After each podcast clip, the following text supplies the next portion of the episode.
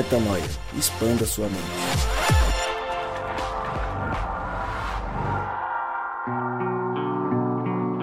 Sim, sim, sim! Está no ar mais um podcast Metanoia e você é muitíssimo bem-vindo ao podcast Metanoia número 215.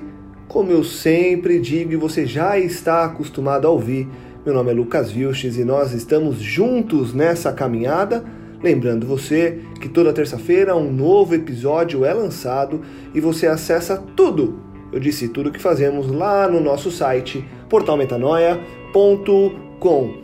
No último episódio, nós voltamos a mergulhar em textos bíblicos, não que a gente não use os textos bíblicos normalmente e comumente, mas a gente decidiu voltar a um típico podcast que nós gostamos de fazer aqui, que é abrir ler o texto bíblico e nos aprofundarmos naquilo que a palavra de Deus quer nos ensinar.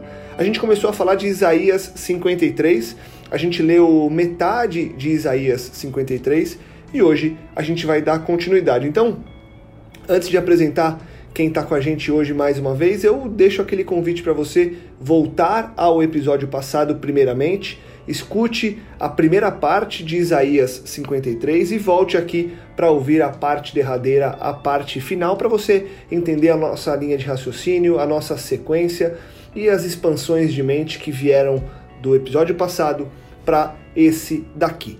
Vamos lá para o nosso time. Hoje estamos, olha, estamos desfalcados dele. Deve ter se lesionado no CrossFit, deve ter se perdido ali em Diadema. É, mas deve estar tá bem. Esperamos que ele esteja bem. Gabriel Zamenco não está conosco, mas, mas ele sempre conosco e mais uma vez diretamente de Vitória no Espírito Santo. Rodrigo Maciel, fala Rodrigão, você tá na paz, tá legal? Eu vou fazer que nem eu faço com o Gabriel, só para não me sentir mal. Você tá bonzinho, tá bonzão, você tá legalzão? Você gosta de falar essas frases porque isso deixa você meio saudosista, né, Lucas? É isso, aí a gente finge que o Gabriel tá com a gente e a gente não sente tanta falta dele, só para ele se sentir amado por nós. Apenas corrigindo aí um detalhe importante da tua fala, eu tô, na verdade, nesse momento na cidade de Vila Velha, que é ao lado de Vitória, é, vizinha aqui, cidade vizinha. E tá, cara, muito. Hoje foi um dia bem especial, assim, vivemos aqui algumas experiências bem interessantes. É, uma delas devo compartilhar é, aí no meu, no meu Instagram. Quero até convidar você que não me segue ainda lá no Instagram, rodrigomaciel.f de faca D de dado, rodrigomaciel.fd. Devo compartilhar mais uma experiência hoje que eu tive com, com um morador de rua que foi bem interessante. É, e além disso, está aqui com vocês, na presença da, da nossa, que não é mais convidada, mas agora é membra oficial aqui do Metanoia, a Mari, de tantos podcasts que já participou junto com a gente aqui. E também contigo, mano. Gabriel Zambianco ficou meio ausente do rolê aí, mas hoje, é, mais uma vez, a gente está junto aqui nessa, nessa mesa virtual amparada pelo Skype que nos proporciona essa tecnologia para registrar tudo. E mais uma vez falar de Isaías, desse texto de Isaías que é sensacional. E a partir dessa segunda metade ele ainda vai produzir, em nome de Jesus, muitas outras metanoias e expansão de mente para a gente aí. Legal. Boa, Rodrigão. E ela de novo com a gente, como o Rodrigo disse, já não mais uma convidada. Eu sigo e apresento ela. Mari Moraes, seja muito bem-vinda. Obrigada, meninos. Queria compartilhar minha imensa tristeza, meu imenso pesar, porque o Gabriel não está aqui com a gente. Vocês, queridos ouvintes, saibam que eu passo a semana inteira esperando por esse momento para trocar ah, conversas e papos muito profundos com o Gabriel, principalmente antes do podcast começar. Mas enfim, dita essa minha tristeza, chego hoje de imersão. Quem fez PG sabe o alvoroço que é isso. Tava lá hoje no meio do mato, mas consegui chegar a tempo de estar aqui com vocês e é sempre um motivo para celebrar. Boa, muito bom, Mari. E a gente continua então falando sobre Isaías 53 e a gente, como já dito, nós começamos no episódio passado, é, falamos da primeira parte, do primeiro trecho, que é de 1 a 6, e hoje a gente segue de 7 a 12. É, como a gente tem não, é, não, não parado exatamente em cada um dos versículos, mas usado o contexto para a gente discutir, eu vou pedir para você, Mari, lê para a gente aí de 7 a 12. A gente, até para adiantar para você que nos escuta, a gente está lendo é, na versão da mensagem. Então, Mari, lê pra gente, pra gente começar nosso bate-papo sobre o tema. Beleza, Lucão. Vamos lá. Ele foi afligido e torturado, mas não disse uma única palavra. Como a ovelha que é levada ao matadouro, ou o cordeiro para ser tosquiado, ele aceitou tudo em silêncio. A justiça falhou e ele foi levado. Alguém de fato sabia o que estava acontecendo? Morreu sem pensar no próprio bem-estar, golpeado e sangrando pelos pecados do meu povo. Eles o sepultaram com os maus e o jogaram num túmulo com os ricos. Embora nunca tivesse feito mal a ninguém ou dito uma palavra que não fosse verdadeira. Mas era o que o Eterno tinha em mente desde o início esmagá-lo com sofrimento. O plano era que ele se entregasse como oferta pelo pecado, para que assim visse o fruto disso: vida, vida e mais vida. E por causa dele, o plano do eterno se realizará. Daquela terrível angústia de alma, ele verá que valeu a pena e ficará feliz por tudo que ele fez. E por meio do que ele experimentou, esse justo, meu servo, produzirá muitos justos, visto que ele mesmo carregou o peso dos pecados deles. Por isso, eu o recompensarei generosamente com o melhor de tudo, a mais alta honra, porque ele encarou a morte e não recuou, porque ele se ajuntou à companhia dos marginalizados. Ele tomou sobre os ombros os pecados de muitos e assumiu a causa de todos os culpados. Muito bom. Legal, Mari. Obrigado pela leitura. Rodrigão, queria começar contigo hoje. É... A gente, a sequência do texto, e por isso que é importante que você que está ouvindo a gente, você escute a primeira parte.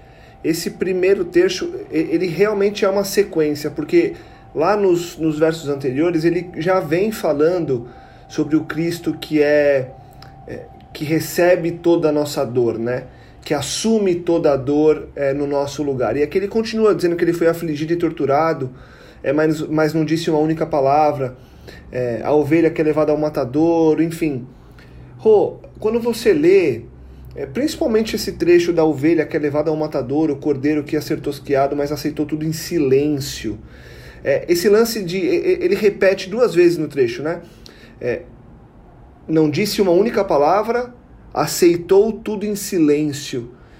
Por que talvez esse silêncio está marcado nesse texto? O que, que o silêncio nos ensina nesse caso aí, Rô? Bom, antes até de responder tua pergunta, Lucão, queria dizer para o nosso ouvinte que talvez você que tenha entrado agora nesse segundo podcast da série, tá, tá meio perdido aí, é, comparando o texto com a leitura da sua Bíblia, nós estamos lendo na versão da mensagem, tá? Que é uma paráfrase da Bíblia e a gente escolheu essa versão, é, essa paráfrase, por causa da beleza poética aí, que é que tem grande originalidade no texto raiz, mas também tem uma contribuição muito boa do Eugene Peterson aqui, que foi a pessoa que é, gerenciou essa tradução e que também é, facilita muito para a gente o entendimento dessas, desses detalhes do texto de Isaías. Aqui há um detalhe importante que é o seguinte: é, antigamente, antes de Jesus, havia um serviço religioso para que é, houvesse o perdão dos pecados. Na verdade, o povo levava um cordeirinho para ser morto. E esse cordeirinho, que não podia ter manchas, tinha que ser um cordeirinho imaculado, ele não podia ter doenças, tinha que ser um cordeirinho perfeito, uma ovelha perfeita. E essa ovelha, então, era sacrificada e aí era, todo, era feito todo um trabalho dentro do, do tabernáculo ali pelo sacerdote, para que então é, é, esse cordeiro que foi morto pudesse assumir como se fosse um bichinho inocente assumindo a culpa pelos pecados de todo mundo, porque o, a, a lei de Deus era até então que o salário do pecado era a morte. Então, se o homem não vai morrer, o inocente tem que morrer no lugar do homem. A gente falou sobre isso um pouco na semana passada, e a mesma coisa acontece aqui. Essa metáfora da ovelha, do, do, do cordeiro, é realmente fazendo uma comparação dessa, desse modelo pedagógico de Deus durante toda a história do povo judeu, até, de fato, quando Cristo chega e ele assume o papel sendo ele o cordeiro que tira o pecado do mundo. Então, Isaías vai utilizar a mesma figura do povo judeu para tratar com Jesus agora. E aí, a semelhança do que acontece no sacrifício de uma ovelhinha, ela também é levada para o matadouro é, e, e, ela aceita tudo em silêncio. A ovelhinha, em geral, é um bicho meio burro, assim. Ele não sabe que ele está sendo morto. Se você está conduzindo ele lá, levando ele para lá e para cá, o instinto dele não é um instinto de alguém que foge, não é um instinto de alguém que, que revida, né? Então, quando o bichinho era levado lá para ser morto, você imagina que tinha uma fila de gente para ser atendida com o bichinho lá, e os bichinhos iam morrendo, iam morrendo, e os que iam ficando na fila não iam ficando nervosos porque estavam prestes a morrer. Eles também permaneciam em silêncio, como se é, praticamente o propósito da sua existência fosse mais ou menos esse mesmo, fosse cumprir esse papel de morrer no, é, no lugar dos pecados do povo. Então, a mesma é, metáfora, o mesmo modelo pedagógico de Deus com o povo judeu, judeu também é refletido lá em Jesus, quando ele, que é o cordeiro que tira o pecado do mundo, também é levado para o matadouro, também foi morto, e ele aceitou tudo em silêncio, como na época é, os cordeirinhos também aceitavam tudo em silêncio. Então, esse silêncio de Jesus ensina para a gente duas coisas, na minha opinião. A primeira delas é, é que o sacrifício que a gente que, que, que, Jesus fez nos ensina, nos dá uma tônica a respeito da nossa identidade, de forma que quando eu me sacrifico em favor do meu irmão, é, eu também não devo fazer isso com reclamação, ou não devo fazer isso com, com murmuração, porque isso é parte de quem eu sou. Assim como é parte de quem Jesus é, se sacrificar pelo povo, se sacrificar pelos seus irmãos, como ele é o primogênito entre muitos irmãos, como por causa dele nós agora fazemos parte da mesma família, nós também carregamos esse DNA, de forma que quando a gente vai se sacrificar pelo nosso irmão para gerar vida, a gente faça isso sem murmuração, sem reclamação, como alguém que está de fato indo em direção a cumprir o seu propósito. Então, Jesus poderia, ele tinha poder para isso. É, assim como o cordeirinho tinha o poder para poder sair correndo e morder alguém, enfim, dar, uma, dar um coice e sair correndo, Jesus também tinha poder para poder impedir que ele fosse morto. Ele tinha, ele, ele ressuscitou os mortos no, durante o seu ministério. Ele foi alguém que curou os doentes de doenças cada vez mais graves assim. Então, ele tinha poder se ele quisesse para descer daquela cruz e não ser morto. Mas ele escolheu é, ficar em silêncio. E o que mostra, o que evidencia o que a palavra de Deus diz, o que as escrituras dizem para nós no Novo Testamento, que quando Jesus fala assim, ó, ninguém me matou. Eu mesmo dei a minha vida de bom grado. Eu escolhi dar a vida. Ninguém me matou. Eu escolhi dar a vida em favor de muitos. Então isso também é, nos revela essa parcela da nossa identidade de que nós não somos mortos por ninguém, assassinados na nossa vontade. Nós abrimos mão da nossa vontade, abrimos mão do nosso desejo, da nossa necessidade, é, em paz, em silêncio, porque a gente sabe que a gente veio para isso. É para isso que nós existimos para morrer em favor dos nossos irmãos, assim como Cristo fez com a gente. Ô Rô, antes de passar a bola para Mari, deixa eu te fazer uma pergunta simples e direta para eu te emendar uma outra aí só para a gente entrar numa metanoia é, sequencial.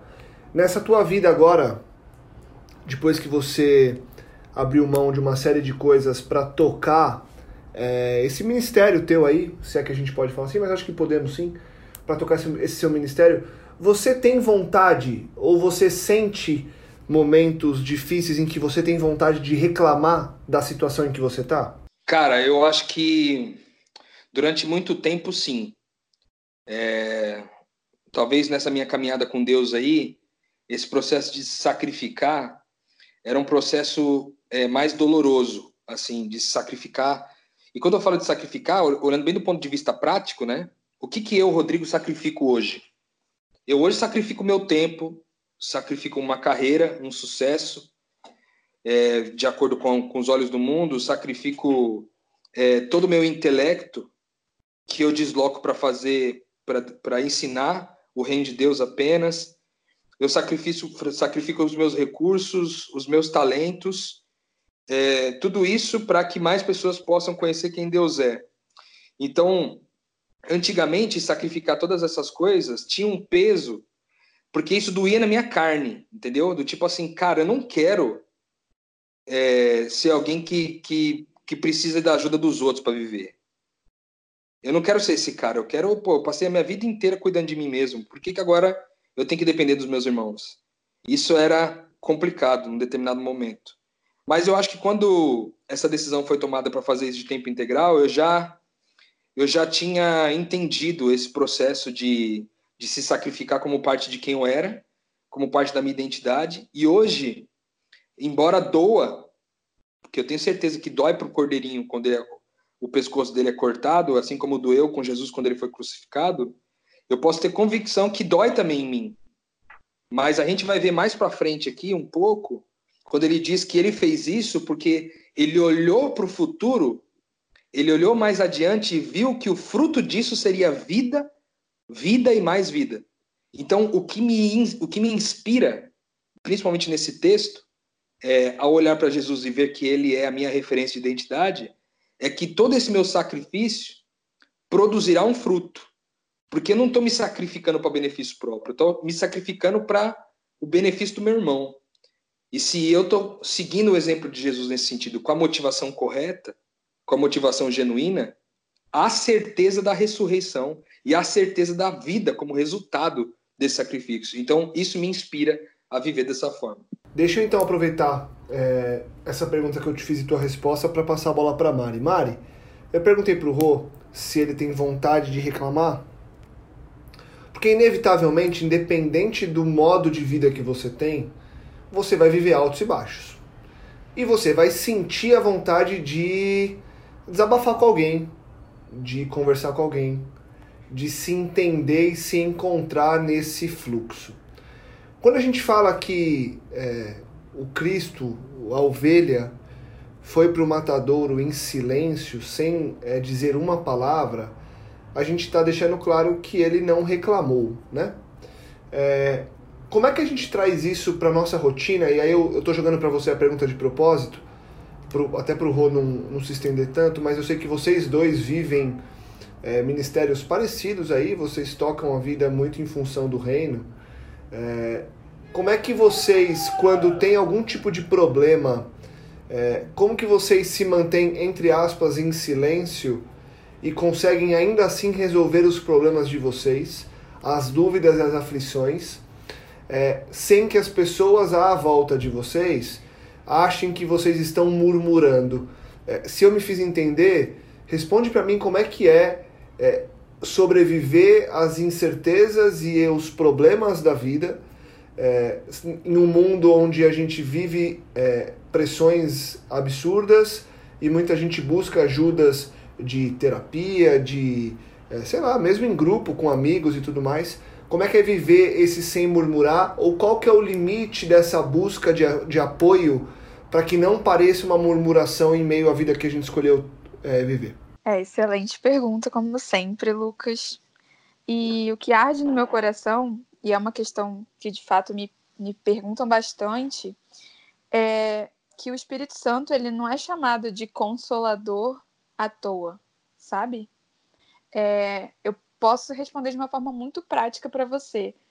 Tem muitos dias eu acordo de forma muito, de forma plena mesmo, em paz.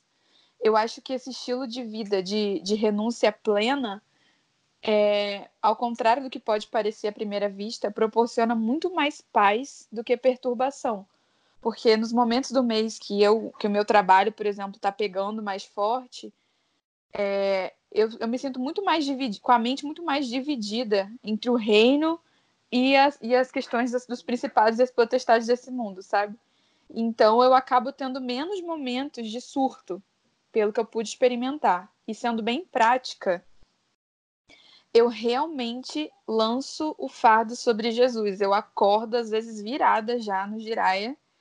E eu separo, uma, acordo, tendo a acordar mais cedo e em oração mesmo, eu lanço sobre o aba E, e, é como se eu, eu faço um voto com ele que eu só levanto daqui, eu só dou, eu só sigo em frente no momento em que ele me revelar algo que me, que me traga paz de volta. Por quê? Porque eu acho que a murmuração ela é um, um sintoma de que você não está em paz.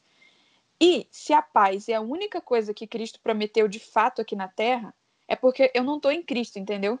Então, para que, que eu vou tocar a bola sabendo que eu não estou em Cristo? Isso precisa ser ajustado com a maior urgência possível. Então, repetindo agora sendo mais simplista, não estou em paz, vou em oração buscar essa paz. Às vezes eu não tenho força para orar sozinha, e é nesse momento que os meus irmãos eles têm uh, uma utilidade até maior, a família de Deus. Vai muito se você é uma pessoa introspectiva ou extrovertida. Eu tendo a ser um pouco mais introvertida, por incrível que pareça. Então, acho que orar, a palavra diz, né? Se estão tristes, orem juntos, se estão felizes, comemorem e cantem louvores. Então, é, existem muitas formas de se relacionar na família de Deus que passam bem longe da murmuração. Legal demais. Bem, bem explicado, bem esclarecedor é, sobre essa diferença entre um e outro. O Rodrigo ele citou muito bem que na sequência do texto é, o que talvez é, trouxe a paz ao cordeiro e ao que o Rodrigo diz que traz a paz para ele é o fruto. É saber que disso vai ter fruto e um fruto que a gente sabe que é eterno. Como é que você convive com isso, Mari? Como é que você. É, na verdade, como que a gente precisa é, olhar para isso? Porque veja só, é, eu tenho vivido aqui na minha rotina uma, uma constante crise com relação aos frutos aquilo que eu estou dedicando tempo, aquilo que eu estou entregando minha vida e é o que isso vai gerar. Então eu olho para uma série de coisas e invariavelmente, quase todo dia, eu tenho me questionado bastante a respeito disso. É, e aqui, quando ele, esse segundo trecho aqui no, no, no, verso 10, né, na versão da mensagem, ele diz assim, ó, eu vou ler de novo para a gente é, pegar mais uma vez mas era o que o Eterno tinha em mente desde o início, esmagá-lo com sofrimento. Legal, já falamos do sofrimento, acho que é um ponto pacífico para a gente.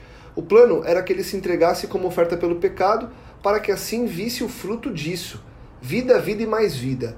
E por causa dele, o plano do Eterno se realizará. E aí eu vou até avançar um pouquinho aqui, porque ele fala assim, ó, daquele, daquela terrível angústia da alma, ele verá que valeu a pena e ficará feliz por tudo que fez. A expressão valeu a pena, para mim, ela é a expressão que me faz arrepiar, porque algo que vale a pena. E é engraçado, eu estava ouvindo um podcast outro dia, eu não vou lembrar agora quem que foi, se eu não me engano, foi o, é, um dos ídolos aí do. Ídolos, obviamente, no, do jeito é, corriqueiro de se falar, do jeito comum, é, do Paulo Júnior, Rodrigão. Então, eu acho que eu vi um, um material dele e ele fala, ele fala sobre o, o peso do valer a pena, né? Muita gente fala assim, valeu a pena. E quando você, se você for na raiz do, da expressão valeu a pena, ela tem um, um, ela tem uma dor implícita, né? Porque a pena é a punição.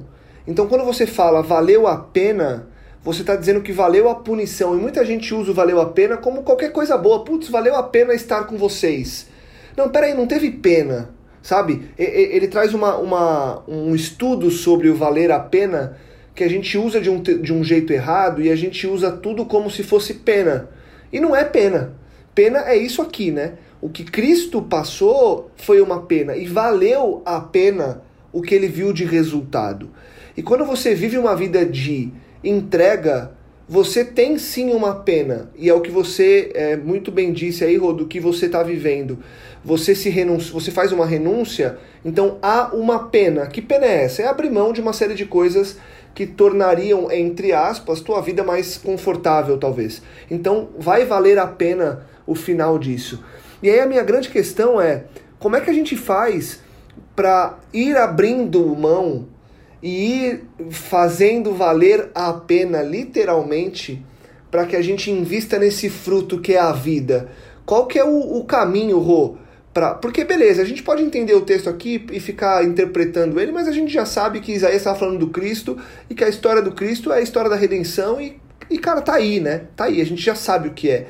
Agora, como é que eu vivo isso, entendeu? É, não, não que eu queira o tempo todo só bater na parte prática, não é esse o ponto agora. É só quando eu olho isso aqui, a gente falou agora de como, como conseguir é, conciliar uma vida que não haja só murmuração. É, e a gente sabe que no fundo o que vai vir é o olhar pelo fruto, o olhar pela vida, o olhar pelo que vai vir para ter valido a pena. Como é que eu faço para focar é, nesse futuro que vai ser um futuro de que quando eu olhar para o passado vai ter valido a pena, Rô? Cara, é...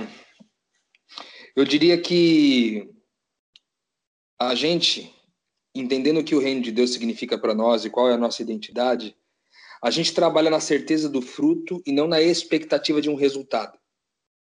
É... Quem vive sobre a expectativa vive sobre uma dúvida.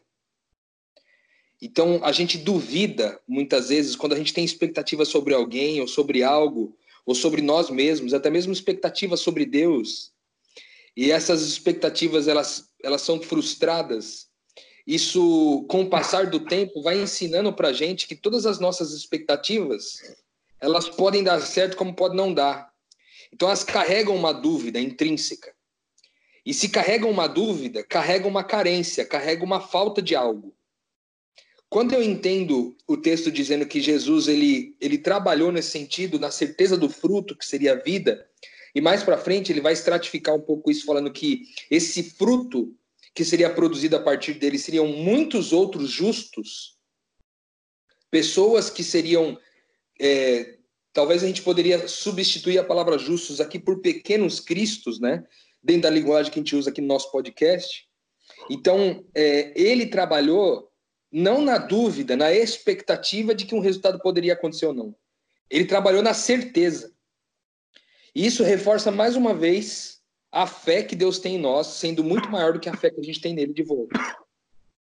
Então, pesa para mim, significa para mim muito entender que, como filhos de Deus, nós não trabalhamos na expectativa de um resultado, mas a gente trabalha na certeza do fruto. Uma coisa, um detalhe importante desse verso 10 que me chama muita atenção é o começo dele que diz assim: Mas era o, era que o Eterno tinha em mente desde o início, esmagá-lo com sofrimento. Cara, isso aqui é muito louco, porque se a gente, dê numa, se a gente ler numa toada o texto, a gente pode passar batido por esse detalhe aqui. Mas ele é fundamental na compreensão do texto. Por quê?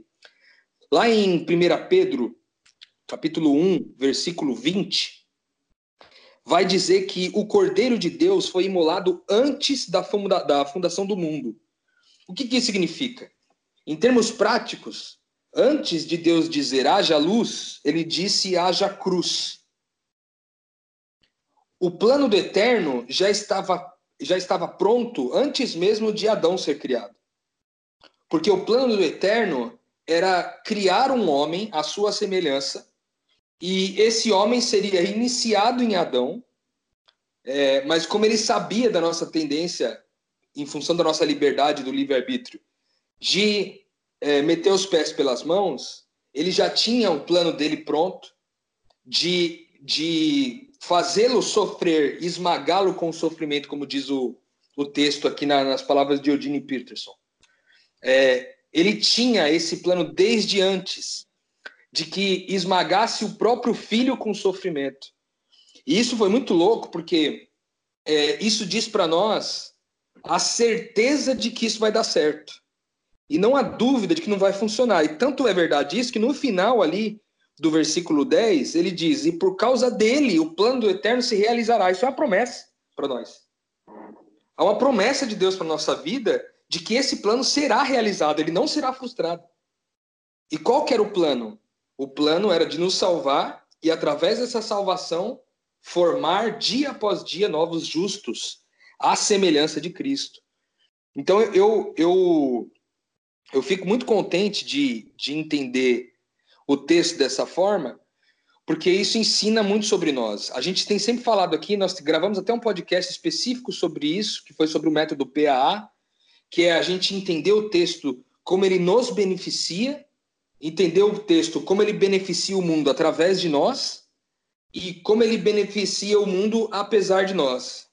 Então, toda vez que a gente está lendo aqui, a gente vai ficar fazendo sempre esses paralelos do que Cristo fez por mim versus do que eu faço ou do que Cristo faz através de mim para o mundo, em favor do mundo, e, e também é, como isso é feito a, a, apesar de mim, devido às minhas limitações e às minhas incapacidades, ainda assim ele atua através de mim e apesar de mim.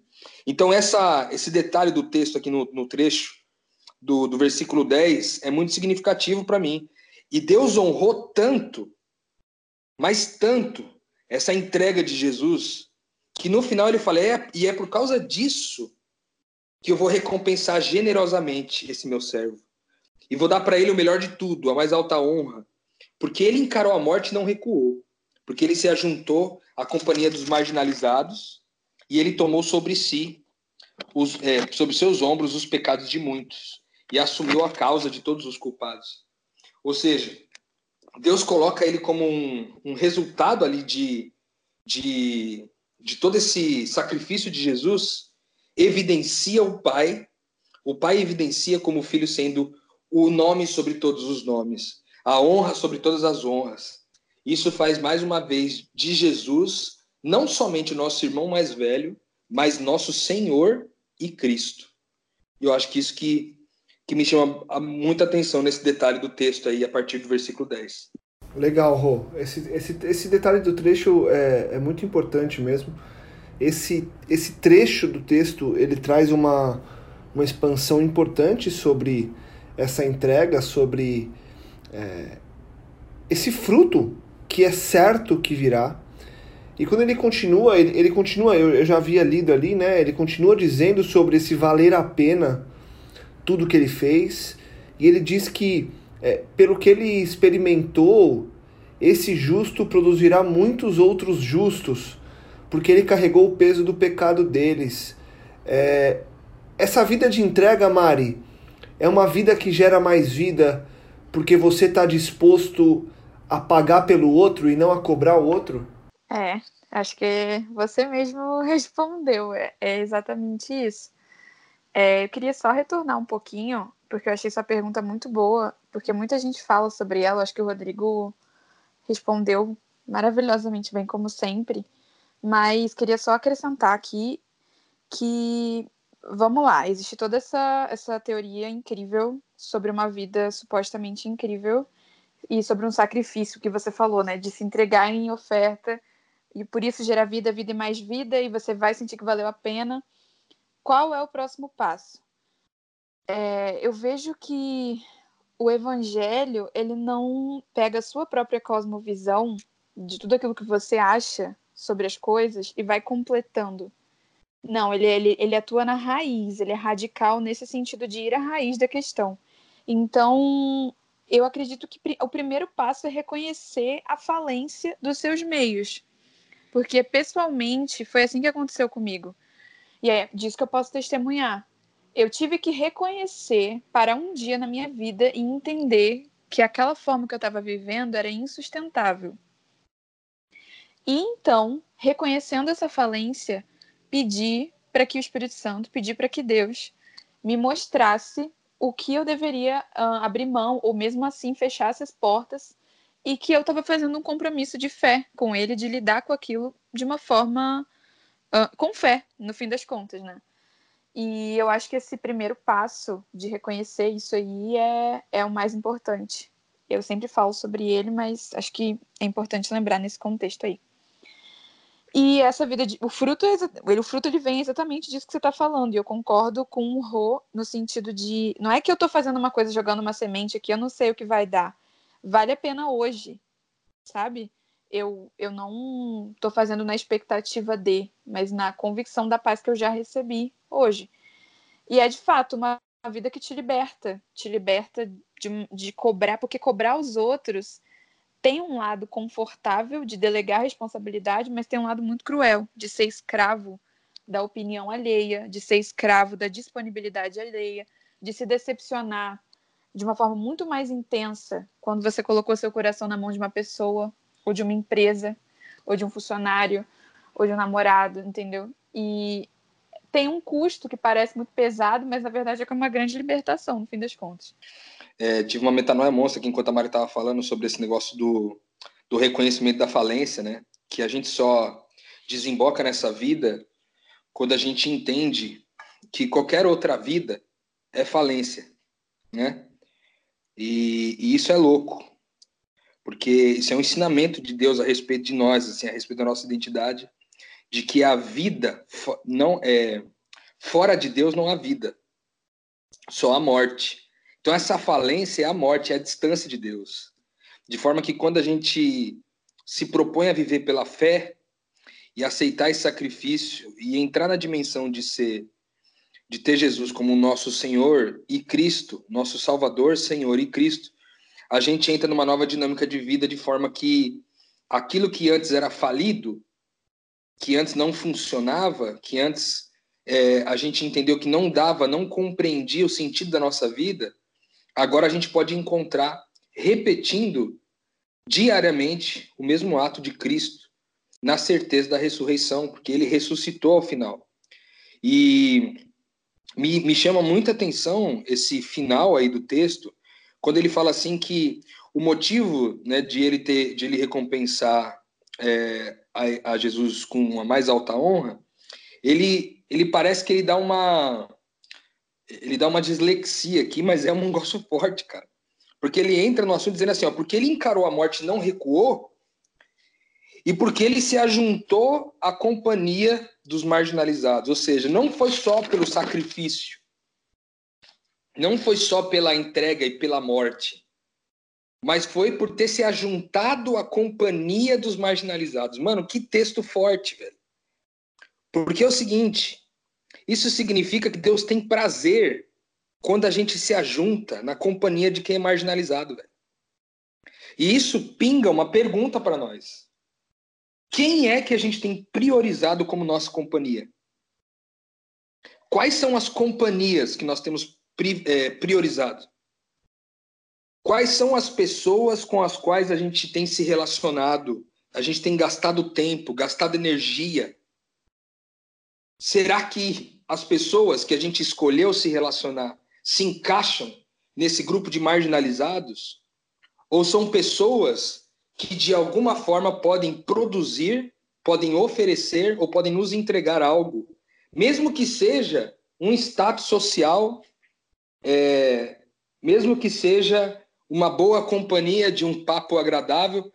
E interessante justamente ler isso nesse momento, nesse dia, que hoje eu passei a tarde toda ali, cara, umas duas horas mais ou menos com um morador de rua, e ele passou as duas horas e pouco que ele estava comigo ali, ele passou apenas pregando o evangelho. E ele deixou uma pergunta, na verdade eu fiz uma pergunta para ele que ele respondeu de um jeito bizarro, assim. Porque ele estava falando, ele, ele, ele, falou do evangelho várias vezes, assim, muito tempo. Depois de ter falado tudo sobre o evangelho, no final ele falou assim, eu sou alcoólatra. E aí eu pensei, aí eu, caramba, né? Aí ele, o olho dele encheu de lágrimas, eu falei assim, cara, e como que você pensa sobre isso, de você continuar pregando o evangelho, o evangelho, mesmo sendo alcoólatra? Aí a resposta dele, cara, carrega uma sabedoria bizarra. Que ele falou o seguinte: Eu continuo pregando o evangelho, mesmo sendo alcoólatra, porque o evangelho é sobre Cristo, não é sobre mim. Oh, Deus! Que paulada, velho! E é isso. Quando a gente se ajunta à companhia dos marginalizados, a gente descobre que Deus dá sabedoria aos simples.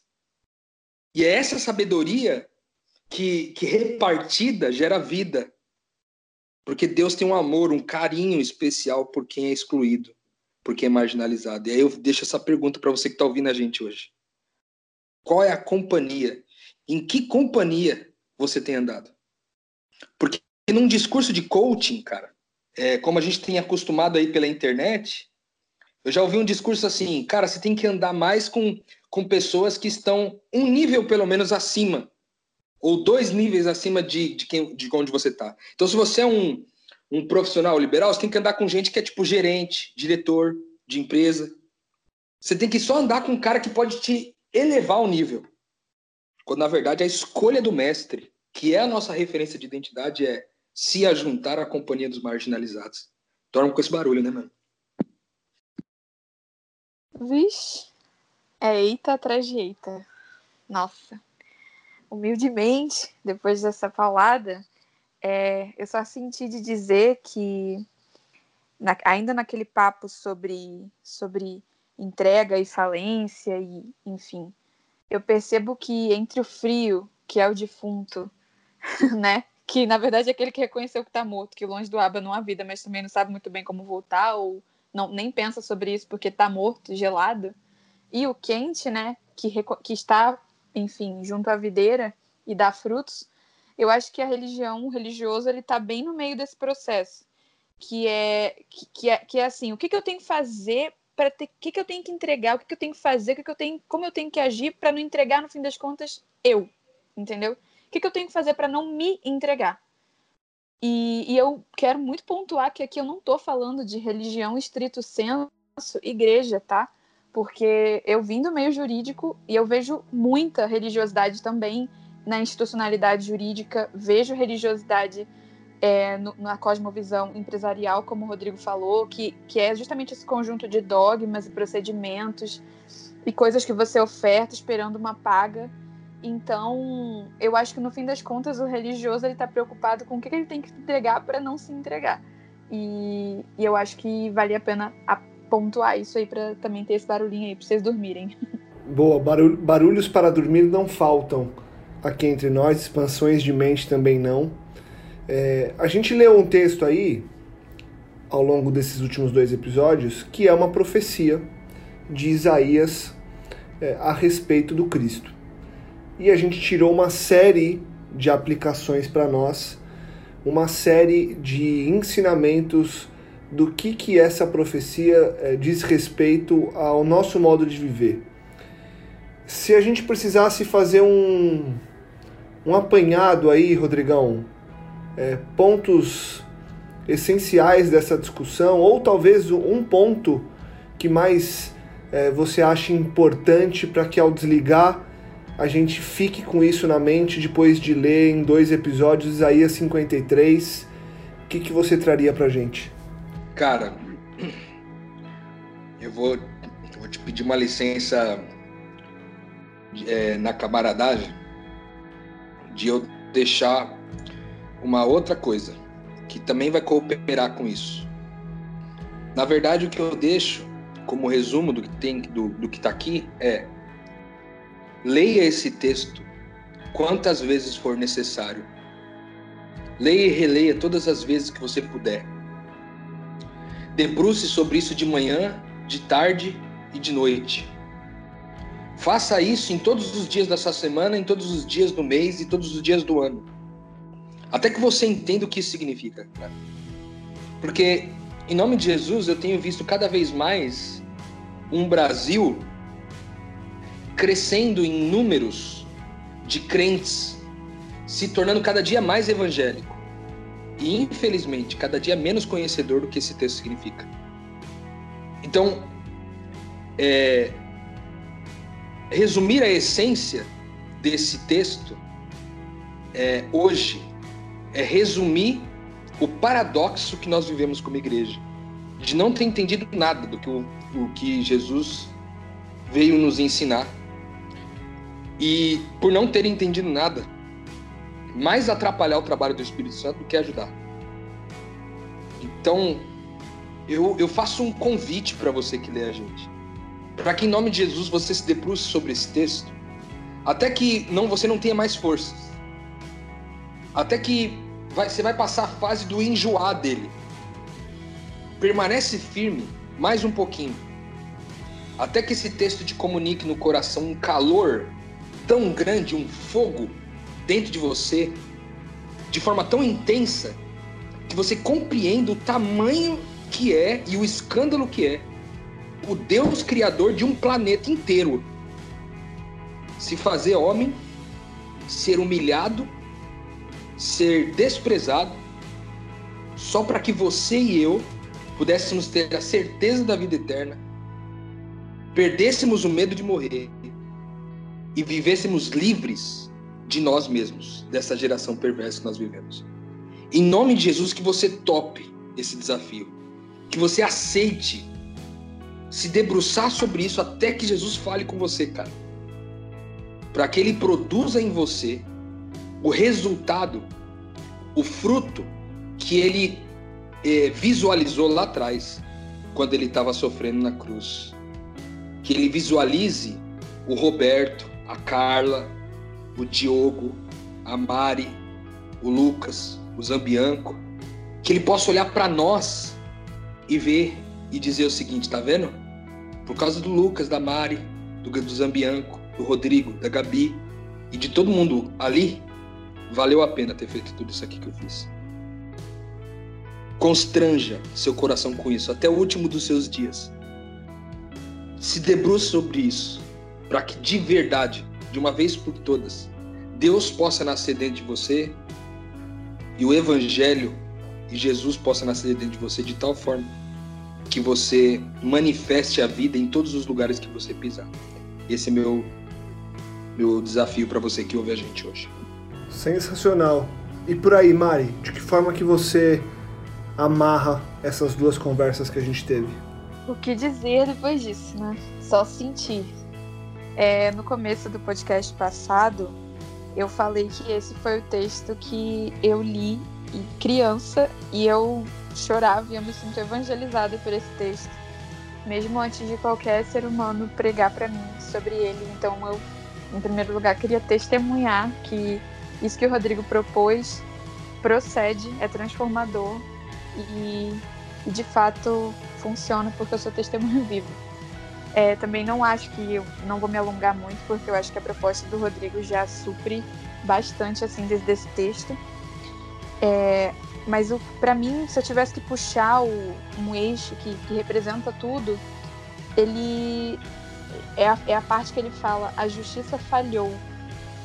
E, e, enfim, o silêncio de Jesus, o silêncio do Cristo em meio à falência da justiça terrena é, é algo que comunica muito às pessoas que estão nesse momento buscando alguma lógica ou compreender segundo suas próprias ferramentas coisas incompreensíveis, coisas que só são dadas à, à compreensão do eterno, sabe?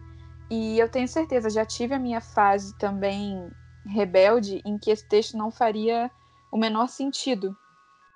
Mas hoje eu acho que esse texto fala justamente sobre a falta de compromisso que Deus tem sobre uma compreensão é, humana e pequena sobre os planos dele.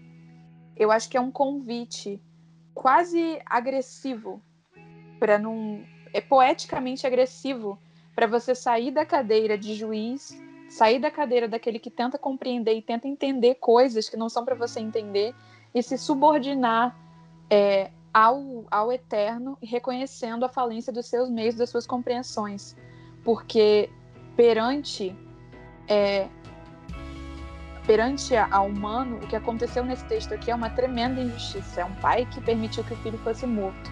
Mas pela compreensão eterna de tudo que a gente leu aqui, é basicamente a maior esperança, na verdade, é a única esperança da humanidade.